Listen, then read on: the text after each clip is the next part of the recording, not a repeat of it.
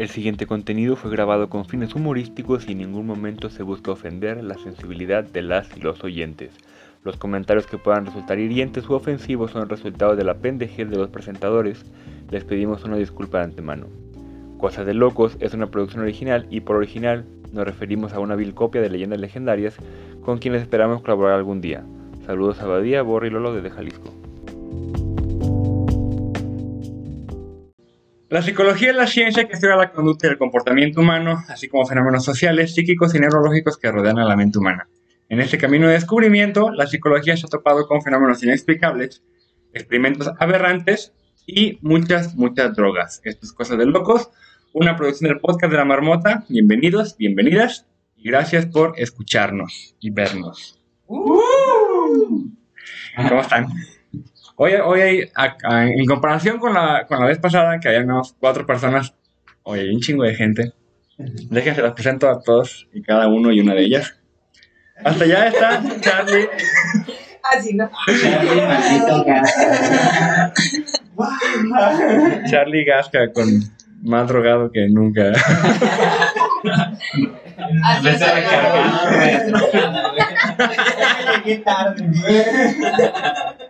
¿Cómo estás, Charlie? Bien, bien. Muy fresco.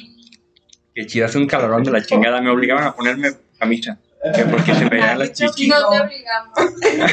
Tú preguntaste que si te veías Vulgar. vulgar y te dijimos que Así sí. Nos acompaña por primera vez Vane Miroslava Suárez. ¿Cómo estás, Vane? Hola, muy bien. Muy agradecida de estar en este bonito e informativo podcast. Esta oportunidad. Esto de Ya pensé ser tan exitosas.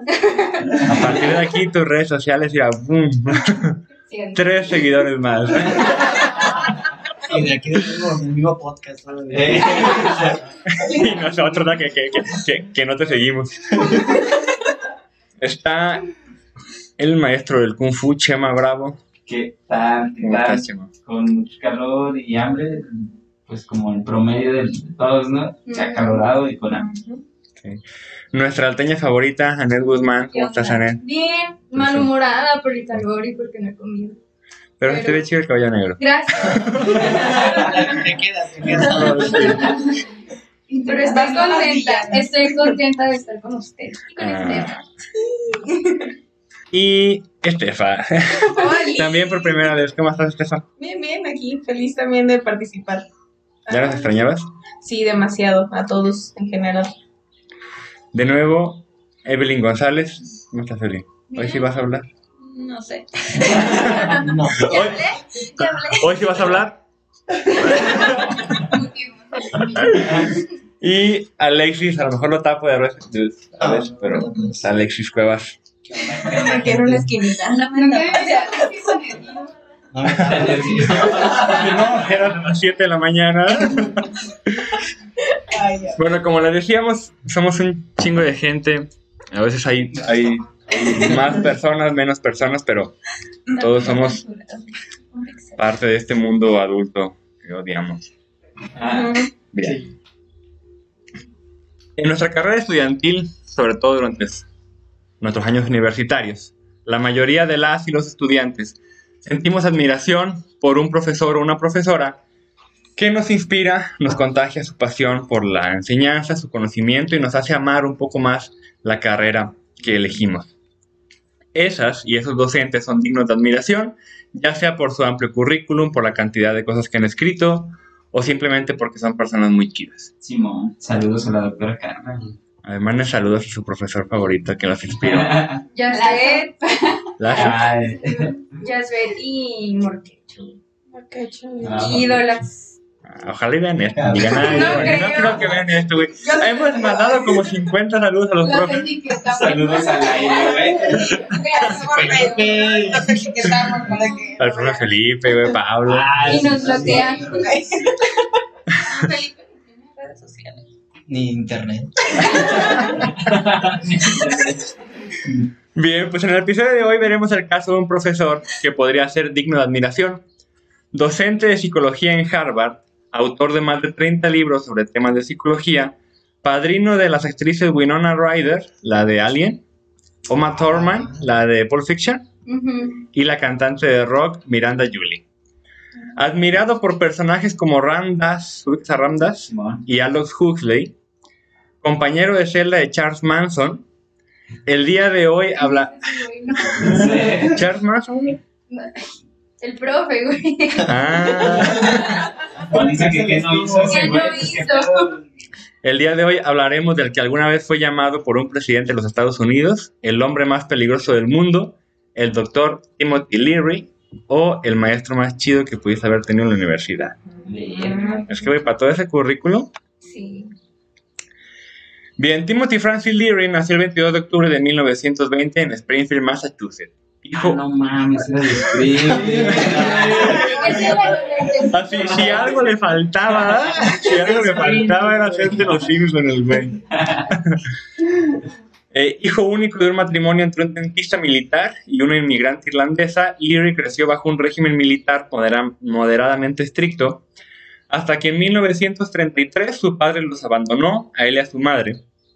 Con tan solo 13 años de edad, el joven Timothy se crió con la familia irlandesa de su madre. Fue criado bajo una... Son, muy- son muy católicos los irlandeses. Entonces, por, un par- por una parte tenía la militarización y por otro el catolicismo. Como los salteños. Ajá, y salió bien drogadicto como Sí, los salteños. Las pedotas que se ponen, ¿no? Por San Patricio y así, que Ujú. las peleas y todo. Así, Bien. Irlandeses están curas. Leary estudió en tres universidades distintas. De todas lo corrieron. Lo corrieron por faltar a clases, consumir alcohol en exceso y tener una conducta promiscua. O sea, lo corrieron por ser un estudiante universitario promedio, güey. Si, si aquí corrieran a todos los que hacen eso, estaría el Cusi con dos personas. Y serían maestros. Ya sé. Bueno, lo maestro. También los corren. Estas conductas de Leary parecerían tener fin cuando por las influencias de su padre logró entrar a la Academia Militar de los Estados Unidos, donde también fue expulsado por contrabandear alcohol. Finalmente se decidió por estudiar psicología y se graduó como psicólogo por la Universidad de Alabama en 1943. No lo puse aquí, pero también anduvo en la Segunda Guerra Mundial como médico, el güey. Ya sé. Su educación incluyó una maestría en la Universidad del Estado de Washington en 1946 y un doctorado en psicología en la Universidad de California en Berkeley. Fue profesor asistente en Berkeley de 1950 al 55. Director de investigaciones psiquiátricas en la Fundación Kaiser Family y conferencista de psicología en la Universidad de Harvard. Leary trabajó muy joven en la conducta de proyectos de- en psicología con el Dr. Harry Sullivan y con Karen Horney. Ah, El Dr. Reilly se centró específicamente en cómo los procesos inter... Como adultos, perdón. Habla más fuerte. Ya como adultos hacemos mm, para sentir algo. no, pues es que sí lo dijo así. Eh, eh, Íntima. nuestras pláticas de señores. Por eso hago esto, para no caer en pláticas de señores. No. Si no se nos acaba, si no se nos acaban los temas de conversaciones. Empezamos a hablar de puro trabajo ya y eso. Ya está sí. Sí. Ya feo. después de un rato te quedas viendo para allá. Así es. Y así es esto Así de la así es. Aprovecha tu juventud. Y nunca sabes qué es, así es. Pero Así siempre es. estás de acuerdo que así, siempre ha sido y así siempre va a ser. Bueno, el doctor Leary desarrolló un complejo y respetado modelo circunflejo interpersonal, no sé qué sea circunflejo, publicado en The Interpersonal Diagnosis of Personality o el diagnóstico interpersonal de la personalidad. Interpersonal de la personalidad. que ofrecía medios por los cuales los psicólogos pueden usar anotaciones para determinar rápidamente las características interpersonales de los modos de reacción de un interrogado. Si no les pasa por la mente sobre qué va todo esto. Leary estuvo inmiscuido en el proceso del cambio del MMPI-1 al MMPI-2. Ahí el Leary trabajó. Órale. Entonces el MMPI-2 Con razón lees el MMPI2 y dices, ¿qué pedo con esta pregunta? y lo hizo, lo hizo un drogadicto. Mi estimado. Por razones que veremos más adelante, su nombre fue borrado Oh. del, del trabajo. Ustedes se preguntarán, ¿qué tuvo que pasar para que un brillante investigador se convirtiera en un prófugo y un güey que pasó de todo? Bien, pues en el 55, Marianne Bosch, la primera esposa de Timothy Leary, se suicida, dejándole con dos hijos a su, a su cuidado. Este terrible suceso marcó un parteaguas para la vida de Leary. Él mismo describirá después que se dio cuenta que durante esos años fue, y cito, un empleado institucional anónimo que acudía en coche al trabajo cada mañana en una larga línea de automóviles y conducía a casa cada noche a beber martinis, como uno de los muchos millones de robots de clase media, liberales e intelectuales que hay. No mames. Es- esto nos va a cambiar, ¿verdad? Sí, güey. Él conducía, güey. Nosotros ni eso. Ah, está bien difícil. Me vi. Sí. Pues hay que, hay que hacer lo que hizo este güey. Viudo con dos hijos y profundamente deprimido, Timothy Leary no veía un panorama alentador. Dos años después, el 13 de mayo del 57, la revista Life publica un artículo de Robert Gordon Wasson que documentó y popularizó el uso de hongos del género psilocibe en ceremonias religiosas de los indígenas mazatecas en México. Anthony Russo, colega de Leary, había consumido estos psicodélicos hongos durante un viaje a México y le contó su experiencia. Dos años después, dice Leary, a la chingada yo me voy, subí a Cuernavaca y por primera vez participó en una ceremonia de hongos. A su regreso describe lo siguiente, la experiencia psicodélica es un viaje a nuevas esferas de la conciencia. Los alcances y el contenido de las experiencias no tienen límites, pero su rasgo característico es la trascendencia de conceptos verbales, de, los de las dimensiones de espacio y tiempo y del ego o la identidad. Experiencias de conciencia agrandada pueden ocurrir de varias formas, privación de los sentidos, yoga, meditación, disciplina, éxtasis, em, pero también a través de la ingestión de drogas psicodélicas como LSD, psilocibina, mescalina, DMT. La droga no produce la experiencia trascendente meramente, meramente, sino actúa como una llave química que abre la... ¡Ay! Me que abre la puerta que se acaba de cerrar. si nos escuchan en Spotify, acaba de cerrar la puerta, eso que escucharon.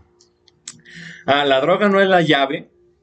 No, no, más bien, la droga no, no La, la llave, la llave no es la droga. la llave. Me drogo.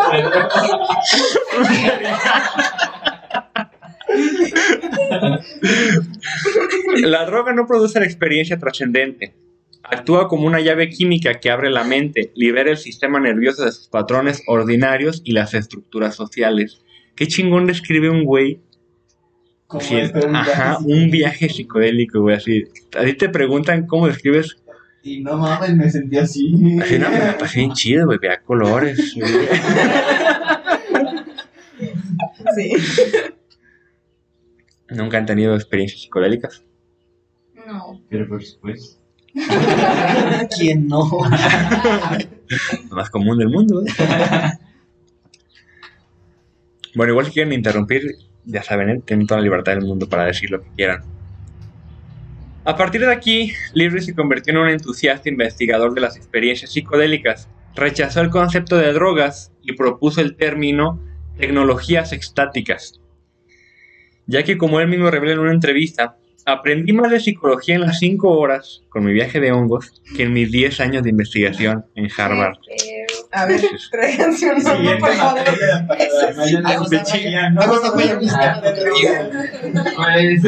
Así, más dro- era una optativa, güey. pero la quiero. Y la comí. Introdu- introducción a los hongos, ¿verdad? Más drogas y menos tarea, güey. Ese va a ser el lema. De hecho, no voy a decir quién, pero un vato me dijo alguna vez que ese, ese vato ahorita está trabajando, no me acuerdo si en la UNAM o en la UAM, pero en Morelos. Ajá. Como en, en la, en la parte de neurociencias. Y ese güey es egresado de aquí del CUSI. ¿Se ubicas? ¿Ya ubicas quién? Sí, ya, ya sé quién. Ah, pues ese güey nos contó a mí y al, y al Dani, que, al Dani Núñez, Ujú. que para pasar el, el, el Ceneval se drogaba, güey, con, con, con tachas, No mames. con, con metanfetaminas y pasó el Ceneval con, excelen- con excelencia. No estamos diciendo que lo hagan. No es una recomendación, es una anécdota. Oye, el- y las recomendaciones del Ceneval, no llevar nueces, llevar, llevar dos tachas. Bueno, Por del, nuestra culpa, güey, ahora un día antes del Ceneval van a hacer un antidoping, ¿no? no mames, muy chico, gente no lo pasaría. Un montón de gente en excelencia, ¿no? Ya. Vuelvo a pasar lo de este semestre, ¿no? Que ahora no porque hayan filtrado las respuestas, sino porque putero de gente drogada. Del 60 al 63, el doctor Timothy Leary se centró en promover el uso e investigación de psicoactivos como la psilocibina, la mescalina, todo. Su propuesta fue secundada por los, doctores Ralph Mech- Mechner y Richard Alpert. Este último cuenta que durante su primer viaje con LSD atravesó por una experiencia disociativa en donde solo era conciencia. Poco a poco las personas que estaban a su alrededor desaparecían. Y no es la primera vez que me cu- también en el MK Ultra Ujú. decían que una vieja solo sentía como conciencia flotante. Ah, sí. Ay, Eh, güey, qué miedo. Pero está chido, ¿no? O sea, ¿no, da güey, no, no curiosidad? me gustaría sentir eso, ¿sabes? conciencia. No. Es como el avatar, güey. No. Cuando ve, Cuando ve- Cuando está en estado avatar. Ajá. No, güey. Ay, es que yo se pensé en supone el que otro, te pueden güey. dar dos, o sea, para abajo, para arriba. Para arriba. No, no, Es un volado. No, no, Ah. me queda para arriba. La van a saber cosas, ¿verdad? Se queda así como recordando algo. Es más que se te ve que ella dijo el podcast ahora. Em, ¿Qué me quedé? Ah, las personas a su alrededor empezaban a desaparecer. En este punto llamó al doctor Leary y luego de una charla con él se dio cuenta de que no era que las personas hayan desaparecido, era que todas las personas... Eh, ah, dice, no era que esas personas hayan desaparecido, era que él eran todas esas personas. Un, un trip medio... Güey, como la teoría del huevo. Ajá, yo pensé lo mismo. ¿Qué es la Cuenta la teoría del huevo, Charlie. Haz de cuenta que en la teoría del huevo es que todos somos ese huevo. ¿Ok? Yo soy Vane, yo soy Chema, yo soy tú, yo soy tú, yo soy tú, yo soy tú. Pero cada uno está en una determinada línea de vida. Tú no sabes las mismas cosas que yo sé y yo no sé las cosas que tú sabes. Congeniamos, pero de alguna manera somos diferentes porque mis miedos no son tus miedos, ni tus miedos son los míos. Pero de alguna forma dentro de nosotros somos uno mismo.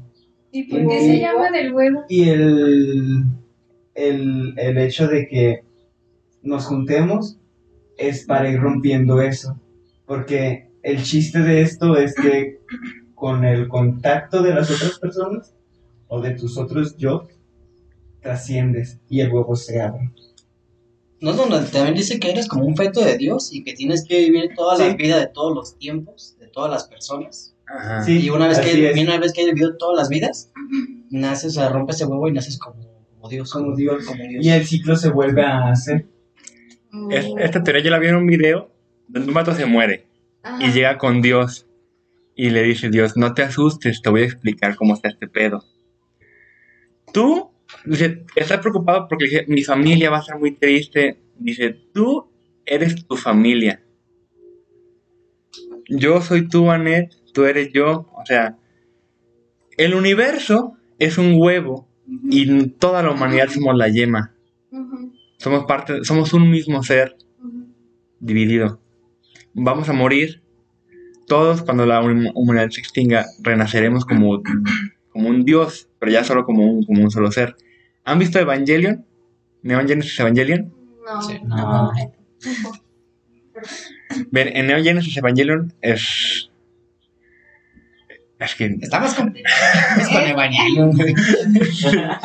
Bueno, pero al final, toda la humanidad es un solo ángel. Ajá. Hace cuenta que en Evangelion hay muchos ángeles. Y al final matan a todos los ángeles y falta un ángel. Y la humanidad está como de qué pedo, no? ¿Dó- ¿Dónde está el ángel que falta? Y todos ellos, toda la humanidad, es ese ángel que falta. Y tienen que fusionarse y ya se elevan al cielo. Está bien. Es, es Pues como... ah, tiene coherencia porque las teorías socialistas dicen que somos a través de otros. Entonces tú eres a través de la retroalimentación de alguien más. O confirmas ciertas cosas a través de lo que alguien dice. Y la empatía, o sea, lo que le hagas, lo que le hagas a otra persona, te lo estás haciendo a ti misma. Por eso hay que ser. Ahí, ahí queda- Yo tengo una experiencia curada. Bueno, Habla más fuerte. eh, una vez me tocó probar el LSD. Entonces la otra persona con la que yo estaba como que estaba mal, ¿no? Porque sí estaba ya como hundida, incluso su cuerpo. Entonces él me dice, ah, soñé que estabas loca. Pero luego desperté y me di cuenta que loco era yo. Ah, Y entonces no me siento bien. Y yo así de, ok. Pero o sea, como que él sí estaba teniendo un, un viaje de reflexión propia, porque se supone que eso hace el LSD, te deshace de tu entorno y te concentras en ti. y, Entonces por eso es como un- una plenitud, ¿Y ya sea buena o mala. y tú nomás estabas viendo cosas moverse. ¿O qué? Pues es que yo estaba en mi relax de, ah, pues deja Paula, yo saber qué se siente, deja toco esto, a ver, como en curiosa. ¿no? experimentando, Ajá. ¿no? Es que A comparación de la otra persona. creo que los viajes se dividen en, en, en estas, no o sea, sensorial y racional. Yo lo- no, no, no quisiera hacer una división tan marcada, pero creo que mm, pueden ir, a- pero sí pasa, ¿no? Que cuando te encierras en tu cabeza y empiezas a, a pensar muchas cosas, te vas por ese viaje racional que puede acabar bien o puede acabar mal, y también la parte sensorial que está muy chida, ¿eh? está más chida la parte sensorial, ¿no? Porque no, no es lo mismo, o sea, se supone que dura como 12 horas aproximadamente.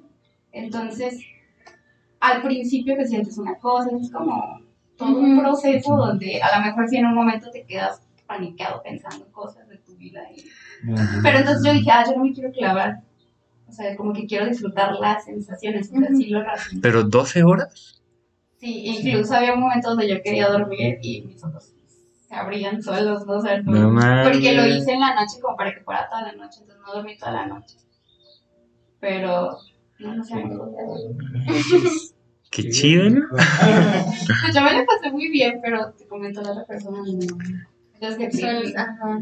Si llegamos a cuántos, si llegamos a cuántos likes, nos vemos un viaje Pero no lo hagan, yo repetiría la ¿no? Es como en el yoga también se puede hacer hasta cierto punto, en meditación viajes así. O sea, sin, sin la necesidad de consumir algún, alguna ah, sustancia pues natural o ya procesada. Porque hay meditaciones que son preparativas para la ayahuasca. Pero, eh, de hecho, la maestra que yo sigo eh, hizo esas meditaciones preparatorias y ya no necesitó tomar el ayahuasca. Entonces, eh, si tú te concentras tu mente y tu cuerpo, igual puedes tener experiencias físicas o, o ya como más reflexivas mediante la meditación sin, la- eh, sin el consumo, ¿no? Por ejemplo, yo hice una, una meditación un día, estaba Noeli conmigo y era para cerrar ciclos, ¿no? Entonces la maestra te decía, vas a materializarlo, que creo que muchas sustancias de la ayahuasca también te hacen materializar. Entonces, o lloras, o te da diarrea, o vomitas un chingo, un chingo, un O chingo. las tres, O ¿verdad? las, no sé si se puede pero sería, sería un descontrol. Entonces hice la meditación y obviamente sin, sin el afán de después consumir ayahuasca, no era para ese rato. Entonces empecé a llorar, pero era un llanto que yo no sentía que lo hiciera por, o sea, que no salía como de mí, ¿sabes? O de mis sentimientos, solo de mis ojos. Salía y salía y salía Como agua, purgativo. agua. Ajá, y de repente solo recuerdo que caí dormida, pero así súper fuerte como un costal. Y dice Noé que me dormí así toda como, toda contorsionada de las manos y así. Y ya cuando desperté me sentía muy diferente. Y en ese sueño pensé un chingo de cosas que tenía que hacer, que tenía que cerrar. Entonces, creo que lo mencionaste hace rato, que la meditación y el yoga también es un proceso que te lleva a eh, ciertas, ciertos viajes, por así decirlo. Es que el cerebro tiene DMT y a través de la meditación se libera sí, y la respiración. las respiraciones. Hay mucho misterio aquí. Em, bueno, años más tarde, Y, ah, dice, Richard, Richard cuenta que después de esta experiencia comprendió que toda la humanidad somos un mismo ser. Años más tarde, y luego de algunos viajes a la India, el doctor Richard Alpert se convertiría en Ramdas. Ah. Que para quien no ubica a Ramdas, hay un documental en Netflix bien perrón sobre ese viejillo. Véanlo. Leary, Alper y Metzner comenzarían a investigar en Harvard sobre estas tecnologías estáticas y cuentan que una de las primeras cosas de las que se percataron fue a no usar el, len- el lenguaje psiquiátrico, porque es un lenguaje de relación de poder, sano-enfermo, paciente-doctor. Esto obliga a la persona que ejerce menos poder a autopercibirse como víctima. Las experiencias provocadas por las tecnologías estáticas son vistas en el mundo de la psiquiatría como psicopatológicas. Leary creía que podría dar vuelta a esto y propuso un proyecto monumental en compañía de Almer y Metzner para estudiar estas tecnologías con un modelo científicamente flexible. La respuesta de Harvard fue despedirlo a él junto con Alper y Metzner. Y lo- Bueno, checar, ¿verdad? Órale, órale. Despedido. y lo llamaron los herejes de Harvard. Así, Ay, güey. ¿qué, ¿Qué chingados quieres venir a hacer, cabrón? Pero, güey, O sea, sí, ya se hace, pero no lo hagas tan público. exacto. o sea, años antes tenía el MK Ultra, güey, donde les inyectaban LSD Ajá, y exacto. te pasas de verga. Este vato lo quiere hacer sano, hippie. El punto es chingar siempre la raza. No más. Expulsado de Harvard y sin interés por demostrar sus nuevas inquietudes a una academia carente de visión, Leary, Alper y Messner compraron, imagino que con la liquidación que, que les dio Harvard, un rancho de 1.200 hectáreas en Millbrook, a las afueras de Nueva York. Este rancho incluía lagos, hectáreas de bosque y una mansión en el centro. La mansión contaba con 73 habitaciones, dos cocinas, nueve baños y un salón central. Ese es mi sueño, güey. Hace rato. que, que las marmotas compremos un terreno que está por Ponce con la alberga ¡Oh, y nos vayamos a vivir allí. Y por comprar me refiero a que Alexis nos deje vivir ahí. Pues es probable que yo me voy a cambiar ahí pronto, entonces no sé quién me quiere acompañar. Vámonos. Y ahí todos. Pero vamos a hacer una Ahorita comuna. estaríamos grabando en la alberca en lugar de estar todos Sí. O no estaríamos grabando, güey, relajados. la terraza, güey, con la alberca en la casa de fondo. Próximamente. Donde si hay así ese. O podríamos comprar un rancho si alguien se suscribiera al canal. No creo que con este tipo de temas. No, no nos monetizan. Pero patrocínenos. De hecho, güey, partes de Europa hay mansiones muy antiguas que, o sea, no están tan desgastadas, pero como son muy retiradas de las ciudades, eh, las, las venden en 100 euros o menos. a fin de cuentas. Son como Y son, 5 millones de pesos. güey. pero pues son mansiones a fin de cuentas, además de 30 habitaciones, más de 5 baños. Y bien vampiriescas, imagínate, güey. Pues es- están descuidadas a fin de cuentas. Una libidos allí. Bueno, en esta mansión, Leary fundó la Liga para el Descubrimiento Espiritual. Y la justicia. Así, Capitán Hongo, ¿verdad? Acid Boy.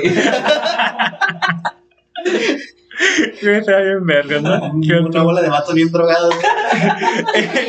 El hombre sapo, ay, güey. De los que lamen, güey. Bueno, la Liga para el Descubrimiento Espiritual era una religión que declaraba al LSD como su santo sacramento. Eso suena como bien de culto. ¿Cómo se ponían las misas, güey? Imagínate.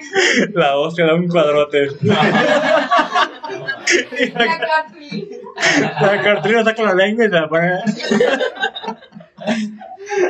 Y con incienso, güey, que fuera mota en vez de incienso. Y en vez de vino, güey, que te explicando un sapo en la boca. No, el vino está, el vino está bien, el vino está bien.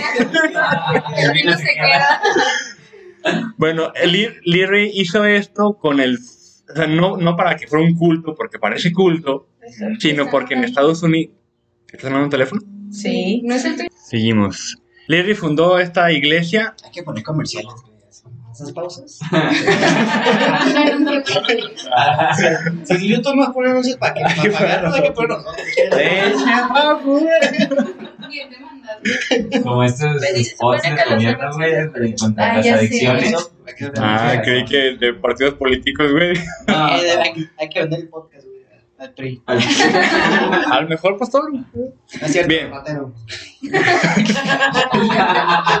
Oye, si vamos a eso, pues. Uy, Mejor no hables de política, sí. Mejor hable de ratero, ratero. Tiene hasta la barba del, rat- del chomper así.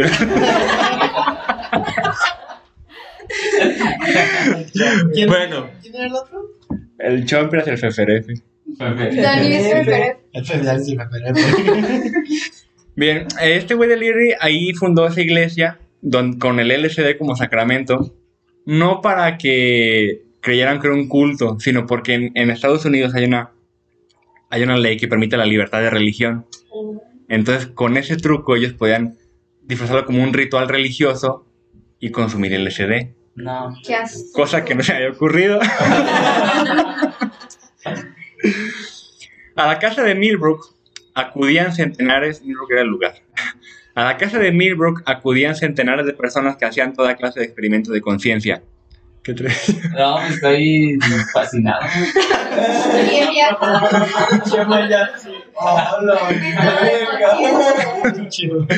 Ya haciendo como los planes para ver cómo podemos empezar nosotros a hacer El todo cuento de la eso. Es que sí, marmota. sí, güey, la una marmota como...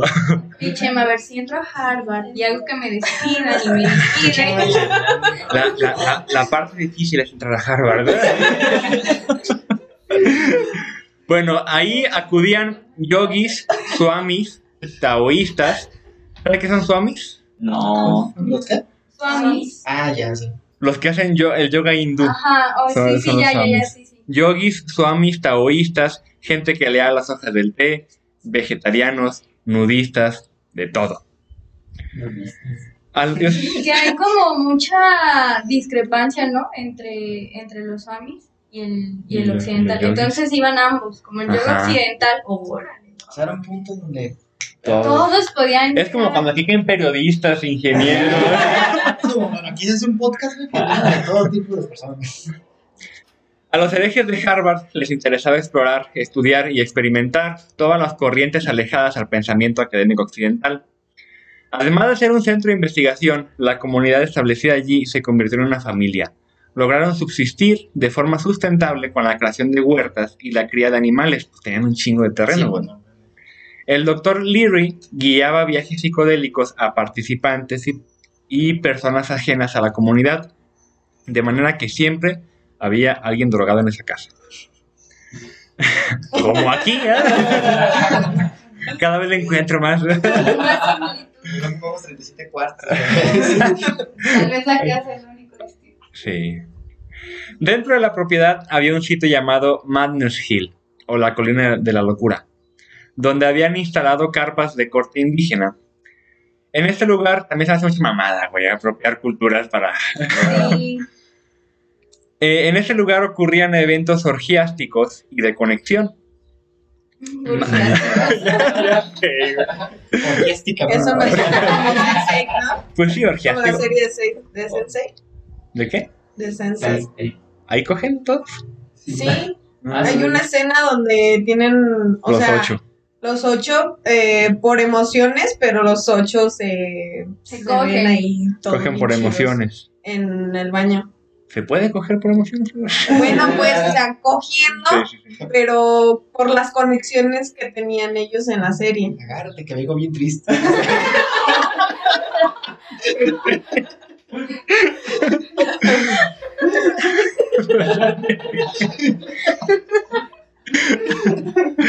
Bien, arriba de la, de la Madness Hill había otra colina llamada Ecstasy Hill, donde después de, de las orgías realizaban sesiones de meditación, yoga y volvían a coger. ¿Por qué no, verdad? Para matar al rato. ¿Qué más da? No tenemos que sembrar y criar chivas. Ya tenemos mucho tiempo libre. No, había internet, güey, no, no tele. Exacto. Pero, Muchas de hecho, cuentan que, ese es, más- es, se me hace culero, que cerca de, de Millbrook había un colegio de señoritas. Y entonces, muchas se iban, se iban de pinta y se iban allí, güey. Y los del colegio amenazaron a que toda la que fuera encontrada saliendo, entrando o allí iba a ser expulsada. Y se me hace culero porque eran menores de edad. O sea, era, era un instituto de señoritas para menores de edad. Y sí, serán muy hippies y la chingada, pero... Pero- Así son todos los pinches hippies que vibran alto. Bien, el pintor Michael Bowen cuenta que recurrentemente recibían llamadas de personas que estaban pasando por malos viajes de ácido y acudían a Leary para que los tranquilizara. Timothy, sin saber quién estaba del otro lado del teléfono, se ponía a conversar por horas con las personas. La mayoría de las llamadas comenzaban con Tim, ayúdame, estoy muriendo. A lo que Leary contestaba, sí, yo también. ¿eh". Todos- todos estamos muriendo. Y comenzaba a hablarle del ciclo de la vida, del universo, de cómo la muerte es, es natural. Y, y, y cuentan que allí todos se le juntaban para escuchar. O sea, que, que aunque ya sabían el discurso de Leary, se juntaban en las llamadas y, y- y- lo escuchaban. le, contaban toda la historia del universo, la chingada. Y la persona pues ya se quedaba más tranquila del otro lado del teléfono. Y todo, ¿no? Los que Y abajo de la emoción, ¿no? Está me estoy muriendo, dice. "Ah, Tú eres doctor, pendejo. ¿verdad?".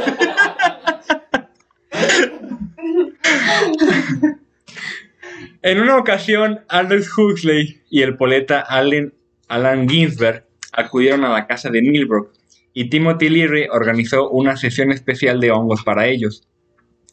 Vagaron desnudos por la casa y luego compartieron sus visiones y experiencias, así como una amplia discusión sociopolítica y filosófica. Haber estado bien chido. Caso de verga ese viaje. Sí, encuerados. A lo mejor ellos sintieron que estaba chida la plática y no. ¿eh? De veras, güey. Pasa, pasa. Fue esta discusión lo que llevó a Timothy Leary, junto con otros profesores, filósofos y literatos de la comunidad de Millbrook, a proponer frente al Congreso de los Estados Unidos la legislación del uso de drogas psicodélicas en adultos responsables para fines serios como el crecimiento espiritual.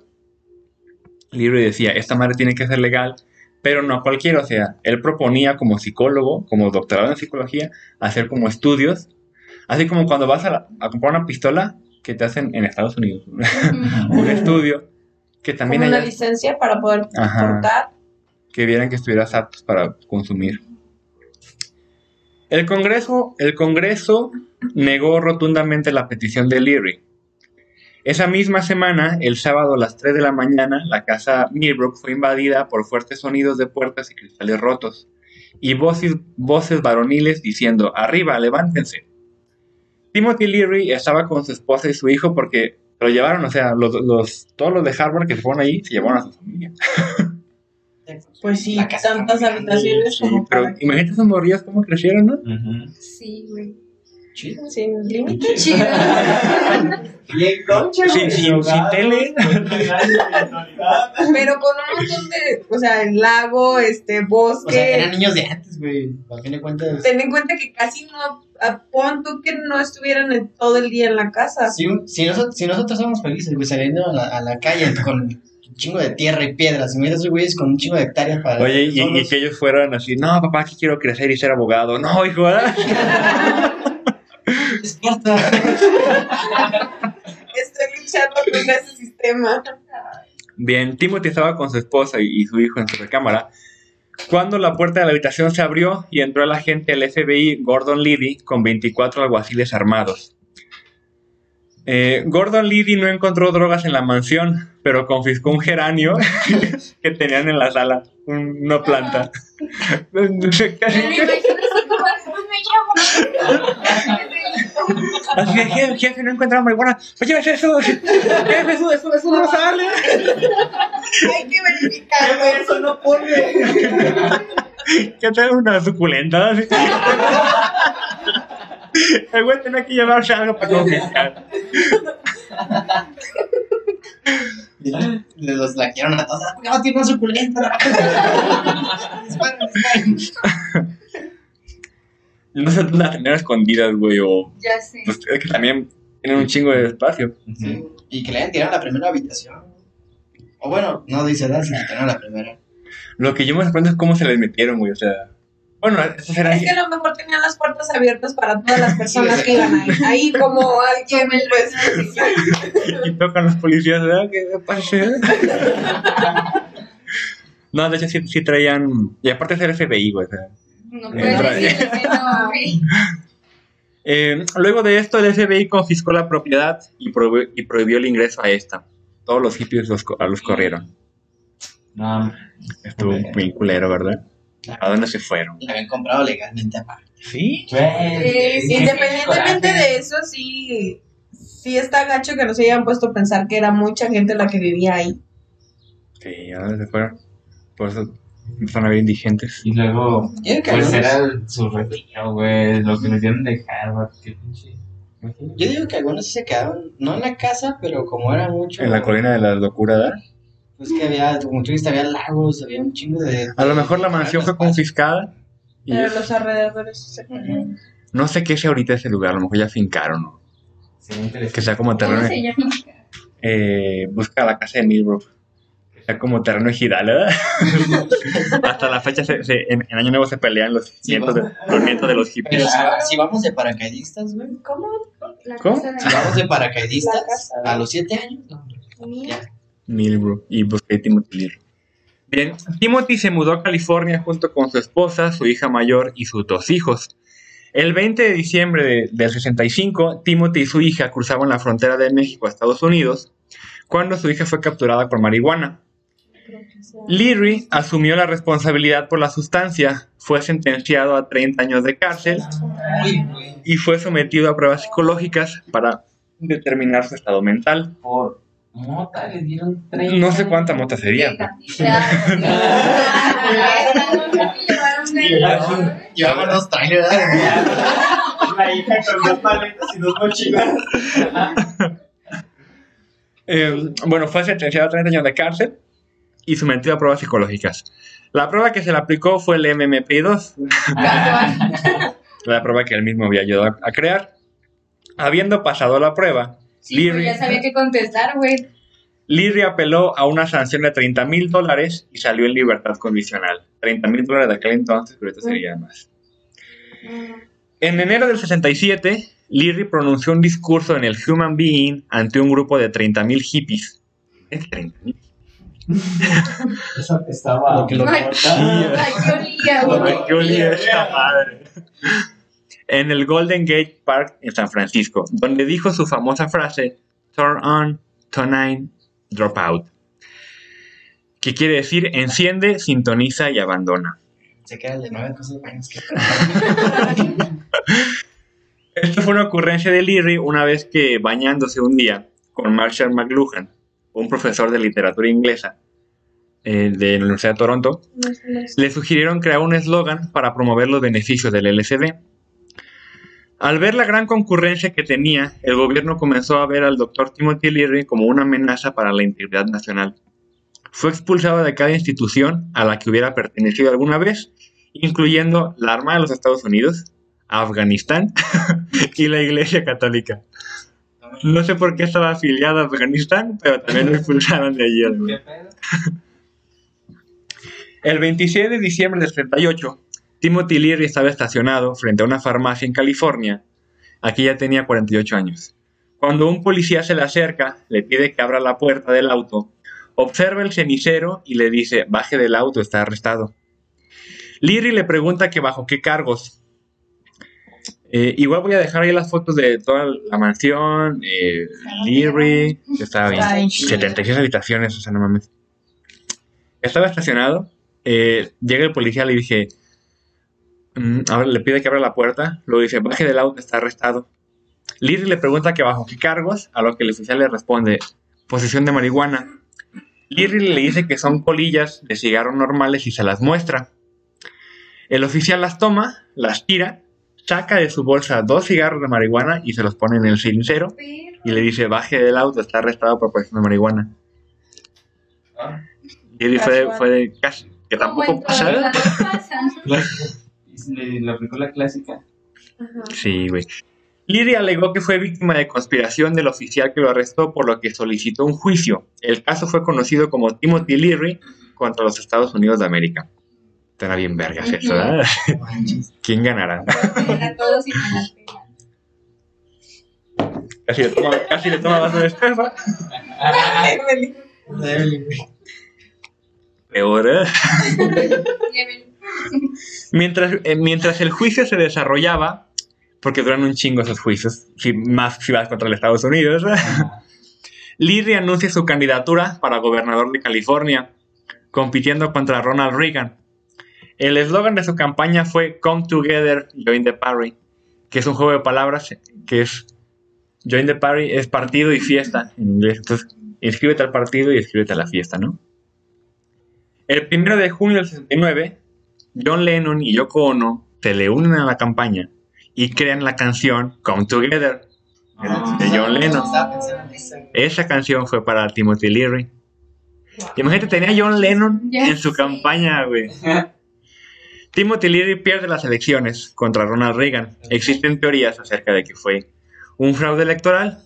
Güey, Ah, Claro, AMLO se queda, AMLO se queda pendejo frente a este. Ese fue preso político. Y el 21 de enero del 70, tras haber perdido, Leary recibe una condena de 10 años de cárcel. En las propias palabras de Leary, durante una entrevista que se la realizó en prisión, hay un chingo de entrevistas de Leary en la cárcel. Se la voy a dejar también allí en la página. Y dice, no tengo problemas para mantenerme activo. Hay mucho que hacer aquí. Sobre todo, trato de aprovechar esta oportunidad para estudiar la sociedad desde este privilegiado punto de vista. Hablo con los prisioneros, los escucho y luego escribo sobre eso. Durante su primera estadía en prisión, el doctor Timothy Leary escribió cinco libros que después publicaría. Güey, y estuvo, ese fue un año. Porque vamos a ver, o sea, se les condenó a 10, pero vamos a ver que nada más tuvo un año. Y escribió cinco libros, güey. O sea, y uno en cuarentena no acabó la tesis. Ay, au. Al realizar las pruebas psicológicas de la prisión, Leary también al conocerlas, Eh, qui- Quiero decir que no es una comparación justa. Ese cabrón era doctor. yo nunca, tenía drogas. yo nunca he probado el LSD, ¿verdad? Jamás he vivido en una mansión, Buen punto, buen punto. No, no era amigo de John Lennon, ¿verdad? Además, tampoco estaba peleado por Afganistán. Bueno, conociendo las pruebas, Leary las manipula para que se las asigne al área de jardinería, cuidando el pasto, las plantas y los árboles de la prisión. El 12 de septiembre de... Cultivo ya de onda. Teniendo sus matitas, ¿verdad? El de- ya le compraban ahí los presos, ¿verdad? El 12 de septiembre del 70, al terminar su turno nocturno de jardinería, Timothy subió a un árbol y trepó hasta una rama que intencionalmente no había podado. Después trepó un tejado y caminó hasta tomarse de un ca- cable telefónico que llegaba hasta la entrada. Timothy había trabajado eh, físicamente desde que entró para que a sus 50 años de edad poder sujetarse de ese cable que desde que entró vio. O sea, Qué pedo, ¿no? Sin embargo, él, mis- él mismo cuenta. Pues, pues, escribo cinco libros, obviamente Sí. puede pensar cómo es que. Eso es lo que nunca, nunca me pone a pensar, güey. O sea, hay que estarnos trucha por si me meten a la cárcel un día. Desde el primer día ver cómo vamos a escapar. Yo voy llegando. Ching, no hay cables. No, chino hay árboles, ¿no? Es imposible ya. De túneles, güey. Ahí está Eh, el. Eh, Sin embargo, una pala al guardia. Sin embargo, pues no estaba tan joven. Y él cuenta que al llegar a la mitad del cable, ya dijo, hasta aquí llegué, ya, ya no podía avanzar más. Sin embargo, si se caía de ahí, pues iba a quebrar mínimo Todo. algo, o sea. Leary refiere que ahí se dio cuenta que la libertad nutre al cuerpo y al espíritu humano. Al llegar al poste telefónico y bajar por él, sería recibido por un beso de su esposa Rosemary Woodford, quien ya lo esperaba con un auto para escapar. Tan romántico. Ya sé. Pero no sé cómo planeó todo, o sea, la rama, o sea, todo lo de decirle a su esposa tal día, A tal hora. a tal hora vas a llegar ahí en el Pues, Pues es carro. que no era cualquier tipo, o sea, tuvo Y no era cualquier árbol. todos los tipos. Ya sé. Me imagino que. Y qué bonita historia de amor, ¿verdad? Pero está más loco. Así, quédate con quien te ayude a escaparte de la cárcel, ¿verdad? Oye, y adelante estaba un tránsito. No, como Bondi. Es que todos los tránsitos se ponen en la, en la operación de Bondi. Ay, Dios. Pues eran más o menos similares, ¿no? Sí. No lo sé. Sí. ¿Qué año dijiste que era? Del 60, 70. De los 70. En algún punto, en algún 1970, punto. Ajá, más porque o en menos, 60 ¿no? fue cuando él comenzó. Bien, en su celda, los guardias encontrarían una nota de Leary diciendo: Me escapé, atrápenme si puede. Las traes. La película, ¿no? La pareja huyó a Suiza, donde fueron protegidos por Michael Horchard, quien decía tener, quien decía tener la obligación como caballero de proteger a los filósofos, aunque en realidad estaba interesado en cuestiones políticas. En el 72, y dice Leary me- en una entrevista, me fascina Suiza, la gente es muy amable, pero estaba muy aburrido. Dice, Dice, la gente no hace fiesta, ya sé.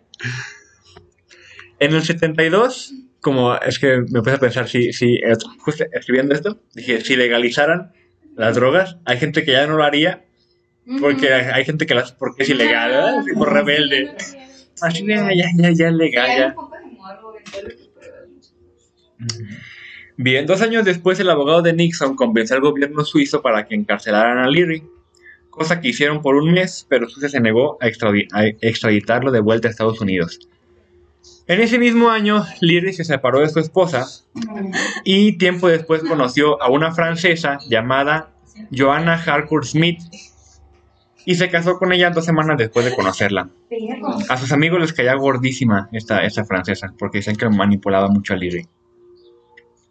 Eh, después de conocerse, viajaron a Viena, Beirut y después a Kabul, la capital de Afganistán. Cuando estaban allí, Leary se acordó que había sido exiliado de Afganistán y que no podía estar en Afganistán. güey.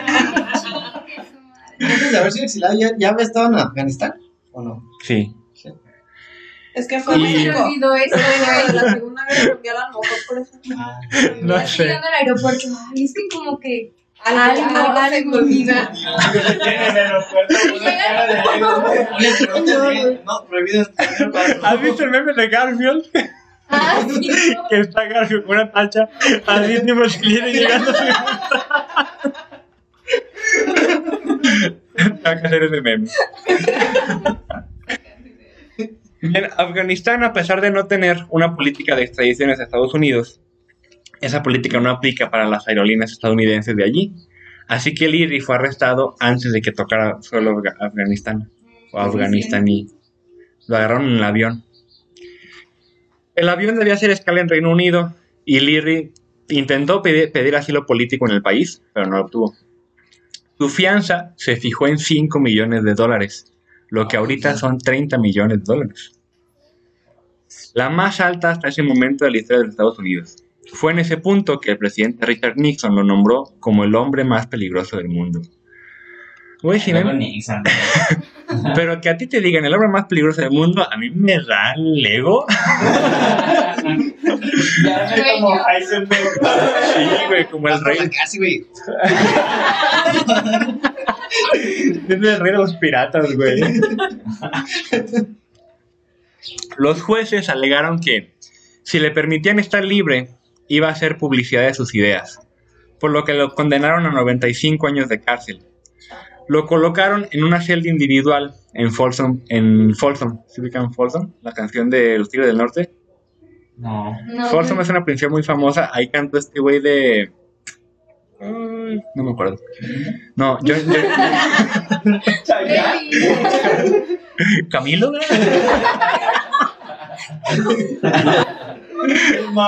y los presos, ¿verdad? Pendejo. no, Johnny Cage. Un- uno, Ah. uno de sus... Ay, de Mortal El de Mortal Kombat. El actor que salvó el universo. Bueno, Folsom es muy, muy, muy famoso por eso. Eh, donde en un momento de su estancia estuvo en la celda contigua a la de Charles Manson. Mm. Leary cuenta que Manson se agarraban pláticas. Imagínate las pláticas de esos güeyes. Tal vez sí les dio la sirenita. Bueno, no, O más compartir. Manson ya había, ya había, ya había hecho Ya todo. estaban Presos. Podía traer.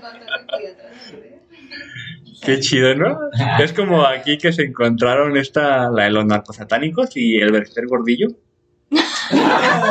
Eh, eh, en, en México, en, en la, en la prisión de, está la Mataviejita, Ah, la, la de los narcosatánicos y el Berster Gordillo se viven en la misma celda.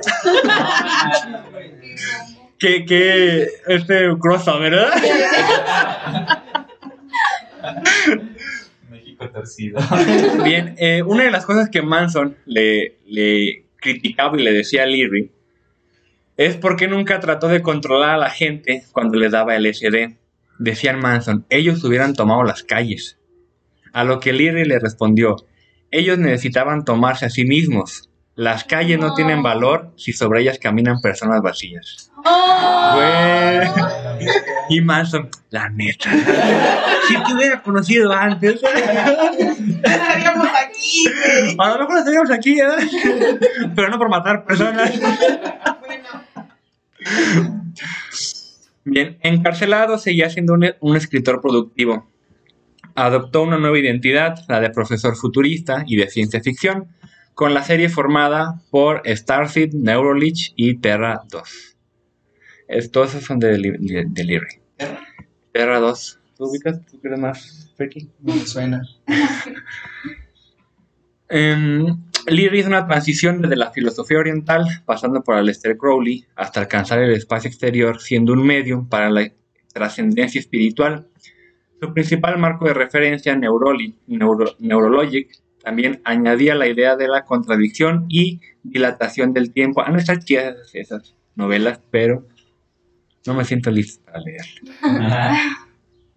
¿Qué es lo que necesitas para poder? Una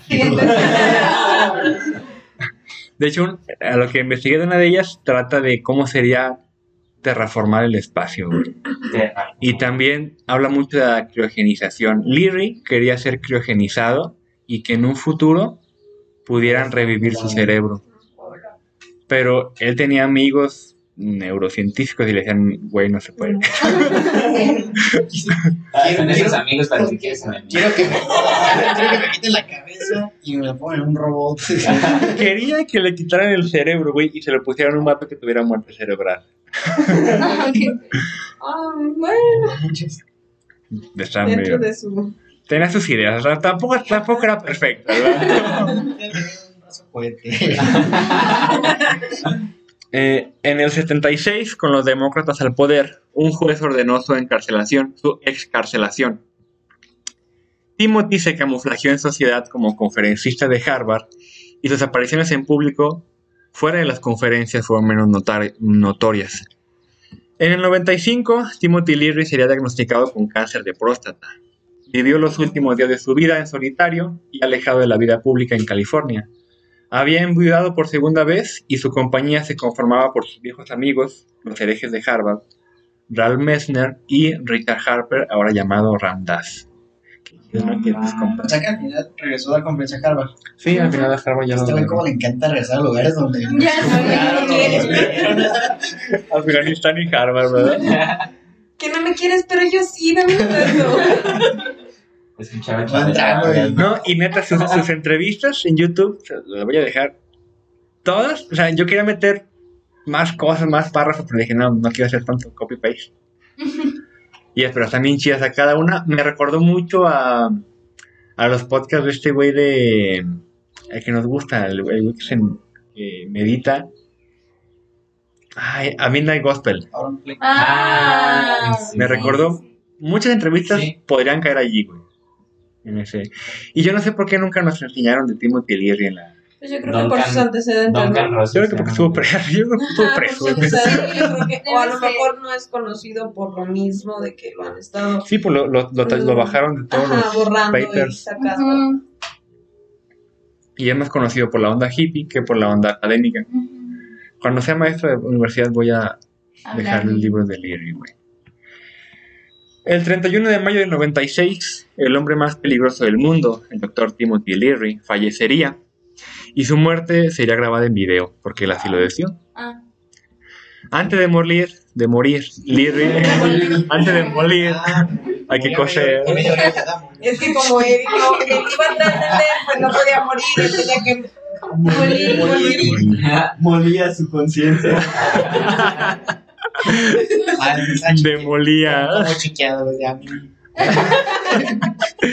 Antes de morir, Leary pidió que sus restos fueran enviados al espacio, y así fue. no. La NASA, en uno de sus cohetes, no recuerdo si qué Apolo fue, ahí va Leary, güey. Tiene que explotó, ¿no? No pero Leary está ahorita haciendo su más viajezote, güey. Sigue bien arriba. Imagínate que un día regrese vivo, güey. Ah, güey, que se con unos extraterrestres, güey. Que lo reconstruyan, ¿verdad? Y es la segunda venida de... Lo, lo sac- lo sacas de la tierra, güey, y ahí vienen cabrón. Güey, ay, que sí es cierto, güey. Los comunas de Afganistán, y ahí va. Los despiden de Harvard, y ahí va. güey. Lo sacas de la tierra y regresa a la A tierra. estos güey los congregaron de todas las hasta de la tierra, güey. Y bueno, esto fue todo de este episodio de Timothy Leary. Como ven, Eso es chido. No, güey. ¿qué se, Wow. qué se llevan? ¿Habían conocido, habían escuchado ya antes de Timothy Leary? No. Nada. ¿Tú, Vane? Sí, la, le comentaba a Abner que eso, ¿no? Me dio curiosidad de, después de probar ciertas cosas. Eh, y eso era lo que sabía, que había experimentado con hongos y con LSD. De hecho, que aquí había sido la primera vez, aquí en México, que probó. ¿Qué les parece si el próximo episodio trata de hongos? Eh, yo me quedo con la duda de si, entonces vino. ¿Habrá conocido a María Sabina? Es lo que yo estoy pensando. Y yo creo que si hacemos el próximo episodio de María Sabina, Va, sí estaría chido. Eh, averiguaremos ese misterio. Y iremos cerrando el círculo en este especial de drogas, de cosas de locos. Ya saben, raza, suscríbanse, compartan. Si quieren salir, pues vénganse. De hecho, Todos pueden entrar a la casa. De hecho- es como la mansión. Tengo en mente invitar a alguien para el próximo episodio. Alguien, ¿Invitado especial o qué? ajá, un invitado especial. No les voy a decir quién es porque ni siquiera la he invitado apenas, pero tiene que ver con esa de las hongos y ahorita anda. si te dice que no. Ajá, por si me dice que no. Sí. y se traía el mira, Bien, ¿algo que quieran decir antes de despedirnos? Que. diga no a las drogas. Ajá, y mejor mediten y hagan yoga. Es lo mismo. Bueno, O si van a experimentar, pues sean como. Conscientes. Conscientes. Ajá, ¿no? O sea, háganlo con en un cuidado. lugar seguro. En un espacio seguro. En un espacio seguro, en una mansión de 73 Sí, claro. hectáreas. Que no vaya a entrar el FBI. Con un guía. No sean vayan, a- mayores de edad. no vayan a Afganistán. y bueno, esto fue parte, esto fue parte. Esto fue todo de nuestra parte. El